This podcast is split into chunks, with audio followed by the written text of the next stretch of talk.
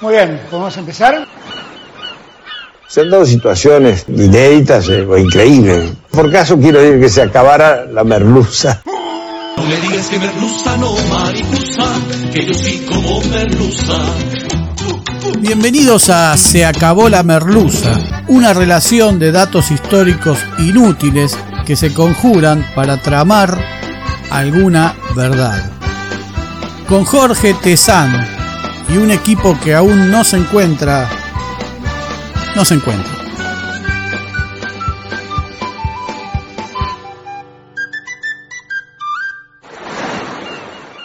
Hoy presentamos Mambrú, el primer ministro y el cigarrillo.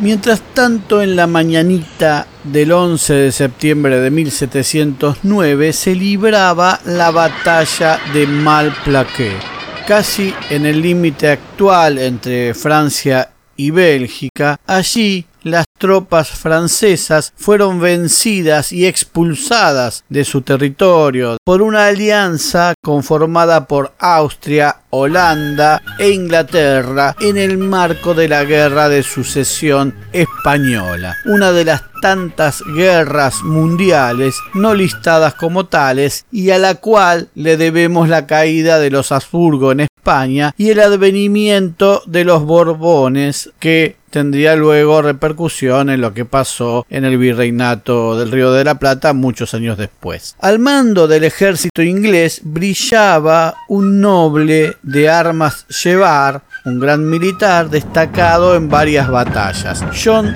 Churchill, primer duque de Marlborough. Unas 37.000 personas murieron ese día en una batalla por demás sangrienta que nada tiene que envidiarle a muchas de guerras posteriores con mayor prensa y dedicación general. Librada en una zona boscosa y en la que el abundante humo y niebla no brindaba una información confiable a los propios combatientes acerca de lo que estaba sucediendo y por lo cual cualquiera podía contar cualquier cosa. Pese a la derrota, los franceses, tal vez en busca de un premio consuelo, creyeron ver caer a Marlborough o dijeron haber matado a Marlborough, no solo no cayó, sino que venció con toda la gloria, volvió a Inglaterra, tuvo su momento de esplendor, cayó en desgracia por los vaivenes políticos, debió exiliarse y regresó a su país en 1714. Es decir, vivió 13 años más hasta 1722 cuando ya contaba 72 años creyéndolo muerto tras la batalla, hicieron una canción burlona que aludía a especular con la fecha de regreso de Marlborough de la lamentada guerra, que siempre en la canción se postergaba para finalmente revelar que éste ya no volvería de la contienda porque precisamente había muerto.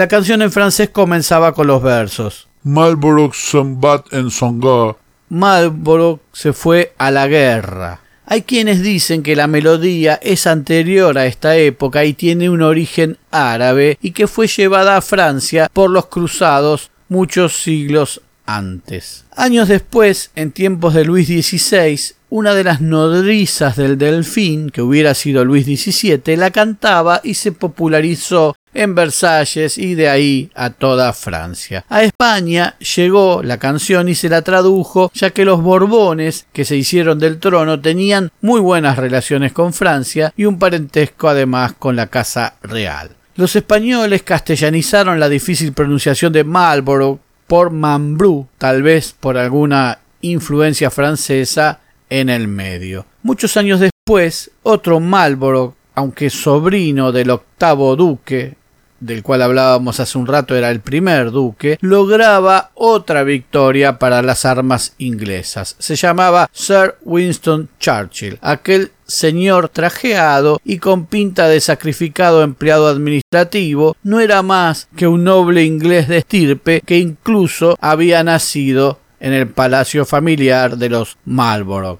Las hazañas bélicas del primer duque de Marlborough y sus profusas conexiones políticas lograron que una calle de Londres recibiera el nombre de Marlborough Street poco después de su muerte, de la muerte del primer duque, aquel de la batalla de Malplaquet. Y en muchas colonias británicas se fue replicando la misma situación. El condado de Middlesex, New Jersey, Estados Unidos, luego Estados Unidos, impuso el nombre de Marlborough a una avenida. Sobre esa calle tras mudanzas y sesiones accionarias, se situó en 1924 la fábrica de la tabacalera Philip Morris y por esa calle bautizaron a su producto con la simplificación estadounidense de la palabra Marlboro. Malboro, con igual pronunciación en inglés. Se acabó la merluza.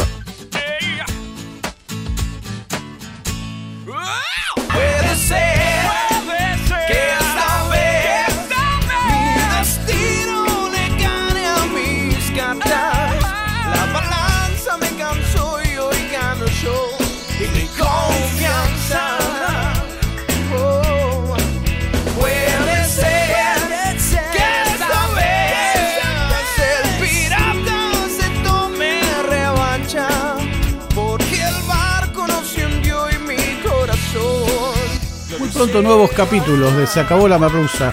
Se acabó la merluza es idea, redacción, recopilación y hace lo que puede Jorge Tezán.